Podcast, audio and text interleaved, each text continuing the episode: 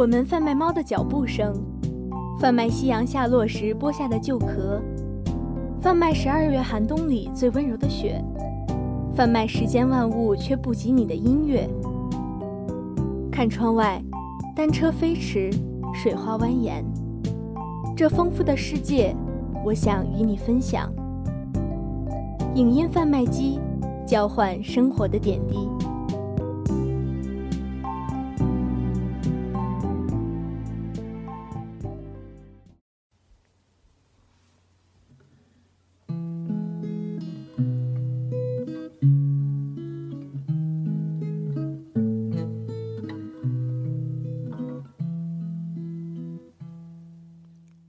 在黎明破晓前里，杰西和塞琳娜是在火车车厢里，用一段交谈连接起了两个异国青年的爱情。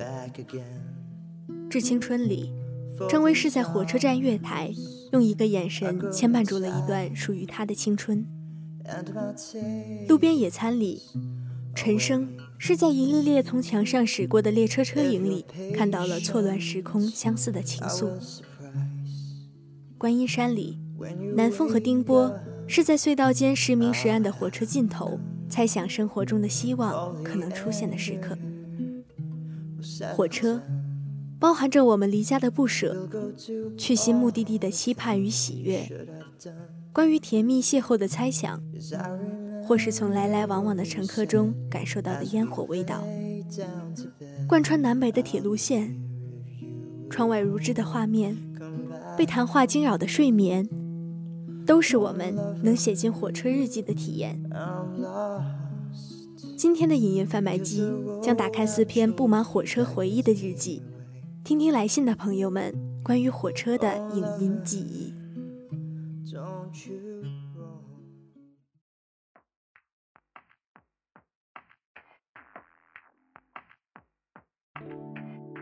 第一封信是来自一个北方女孩依兰的。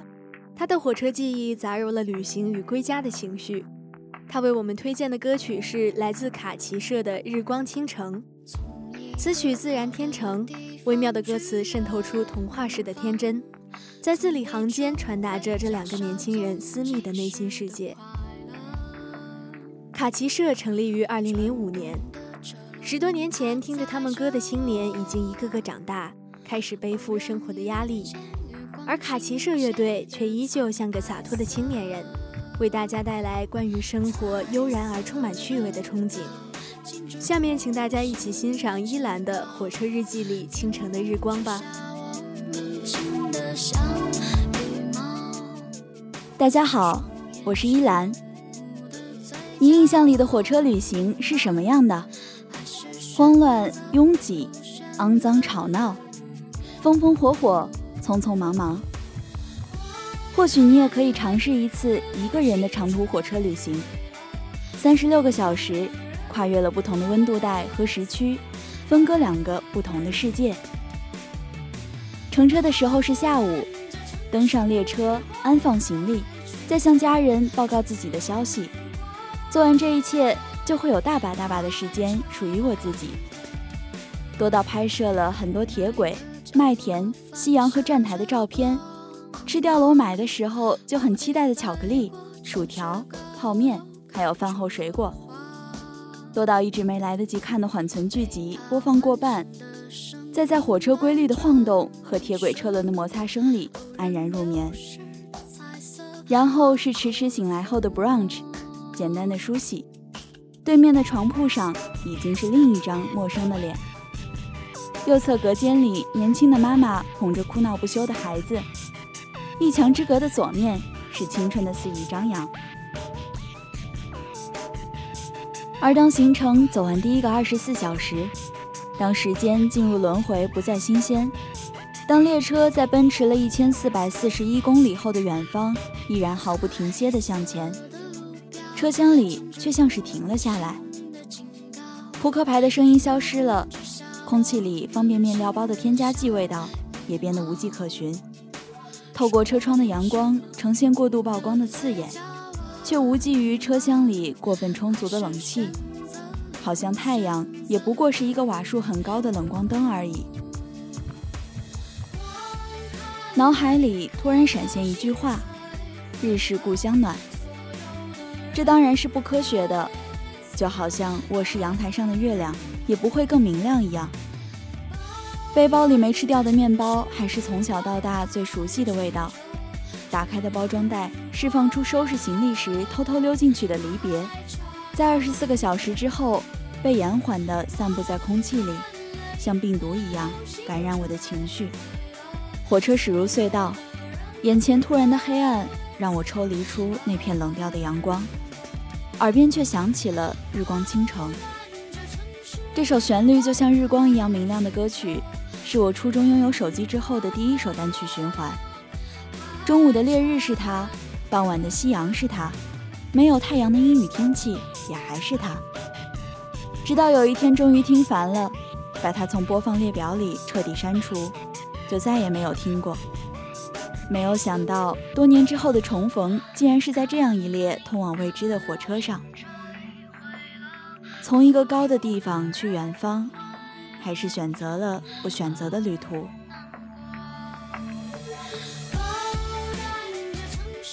在火车上，终于能有一个人的小世界，在陌生的旅客里，在窗外迅速变化的风景中，反而更让人自在。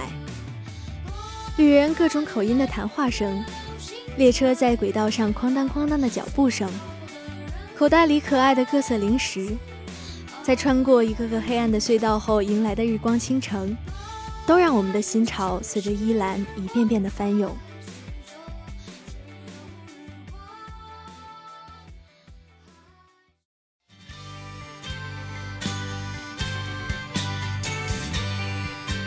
好了。下一个听众将为我们带来怎样的火车记忆呢？这是一个自称酷爱五月天的男孩子寄送到贩卖机的信。五月天是太多人的青春记忆了，一首首歌都是青春里关于梦想、离别、思念的故事。下面就让这个男孩子为我们带来他的火车日记吧。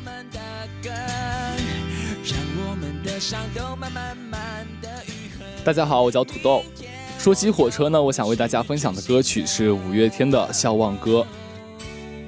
高中那时候啊，总是觉得时间过得很慢，和朋友在夕阳下呢一起聊东聊西，那时候就很喜欢唱这首《笑忘歌》，也会觉得屋顶的天空是我们的，放学后的夕阳也会是我们的。我经常会在天台看着夕阳慢慢消失在天际线，然后才告别晚风，回到教室继续遨游苦海。后来我总觉得时光就像一列没有停下过的火车，仿佛没有终点。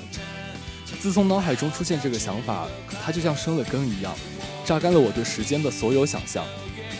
每次看着从面前奔驰而过的火车，或是听到远处火车的呜鸣声，总是会让我回忆起那段在夕阳下吹着晚风、唱着笑忘歌的日子。后来的我越来越期盼看到火车，想象着它穿梭在繁茂的枝叶缝隙之间。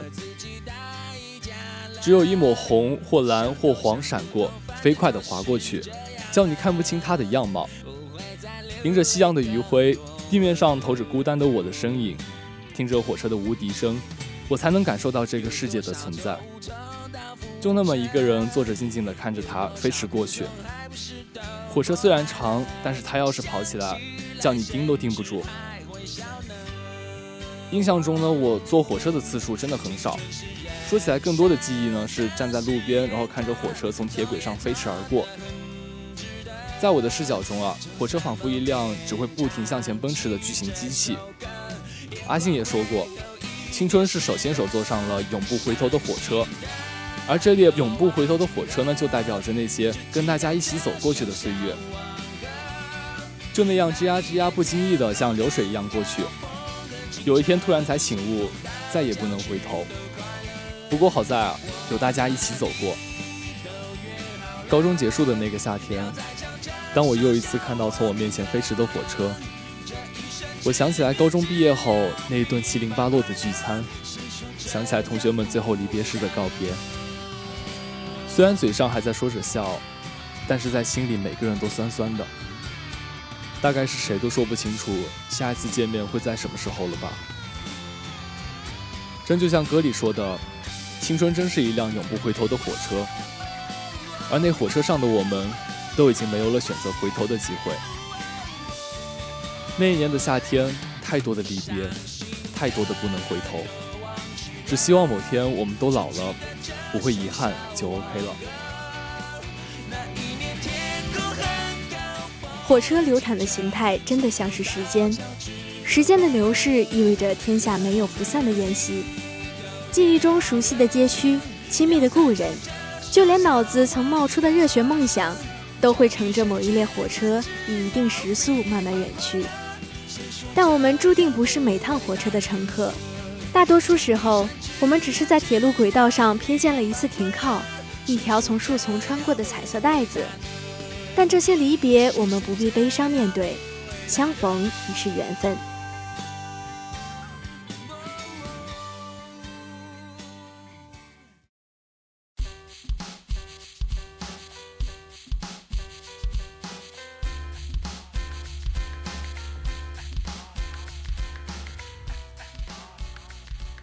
好了，让我们看看下一位听众朋友的来信吧。这一次，他为我们推荐的不是一首歌曲，而是一部电影《源代码》。这是由邓肯·琼斯执导，于2001年4月1日上映的电影。影片讲述了一位在阿富汗执行任务的美国空军飞行员科尔特·史蒂文斯，醒来时发现自己正处在一辆前往芝加哥的火车上，并就此经历的一系列惊心动魄的事件。年幼的马小跳关于火车的记忆，就是根植在他心中的对离奇历险的好奇。作为一个北方的孩子，小时候的我从未来过南方。记忆里最远的一次，也只是乘上去往北京的列车，而这也消磨了我半天加上一夜的时间。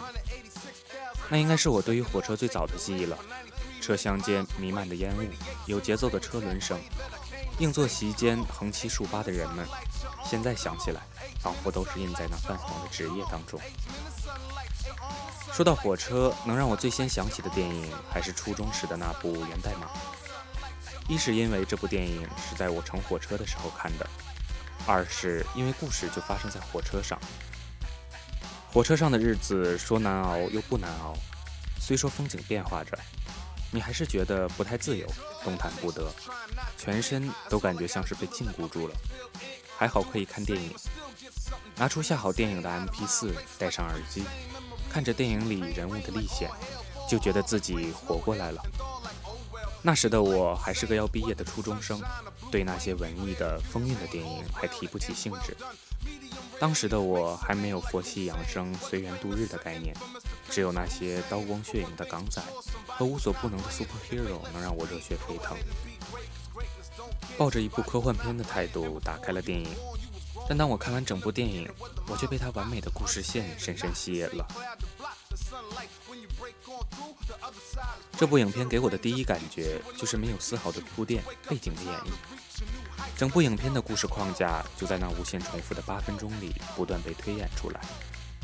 当我们看完整个电影后，再回想，会发现影片中每一个细节都已经预示了真相。它带给我最大的震撼是那从虚拟中逐渐剥离现实，最后又超脱现实的剧情发展。空间和时间一直是科幻电影中最常用的元素。和《盗梦空间》中通过梦境的叠加来让人们沉浸在一真一假的多重空间中的手法不同的是，这部影片的男主人公在不断调查着爆炸真相的同时，也一直在印证着一个时间理论。而这种不同时间线的演绎手法带给我们的是更多的不可能，就像屏幕里对男主说的那样：“车上的人已经都在爆炸中丧生了。”而你所救的一切都是假的，最后那超脱了现实的短信，可能就是我们想要的现实。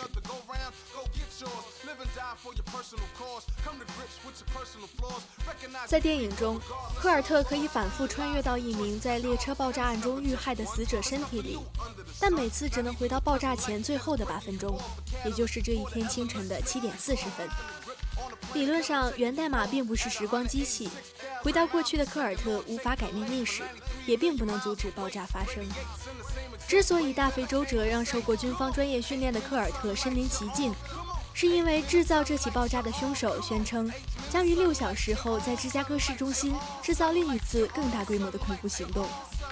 为了避免上万人丧生，科尔特不得不争分夺秒，在源代码中一次次的穿越收集线索，在这爆炸前最后的八分钟里寻找元凶。在火车上，我们总有大把时间用来打发，看一部电影就是不错的选择。说起在火车上发生的电影，还有前几年大火的《釜山行》。每次乘车看到通向月台的台阶、检票的闸口、行进颠簸时摇晃的车厢门，总是不寒而栗，因为电影的代入感真是太强了。火车总是很多文艺作品的灵感源泉，冒险故事、爱情故事、惊险的、治愈的、忧伤的故事都能在火车上发生。火车像是我们看到其他生活形式的一个好机会。在世界各个角落生活的人们发生的故事，因为要去同一条线路的目的地而短暂相聚，展露出他们的一角，碰撞出了无数浪漫的新奇的遐想。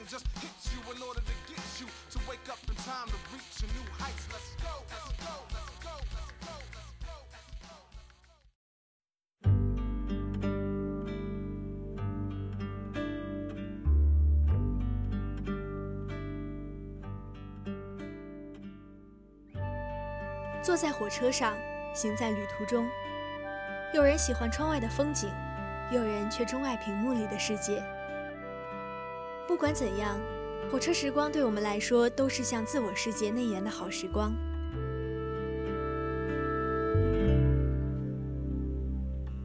去什么地方呢？这么。美丽的火车，孤独的火车，疾苦是你，汽笛的声音，令人记起了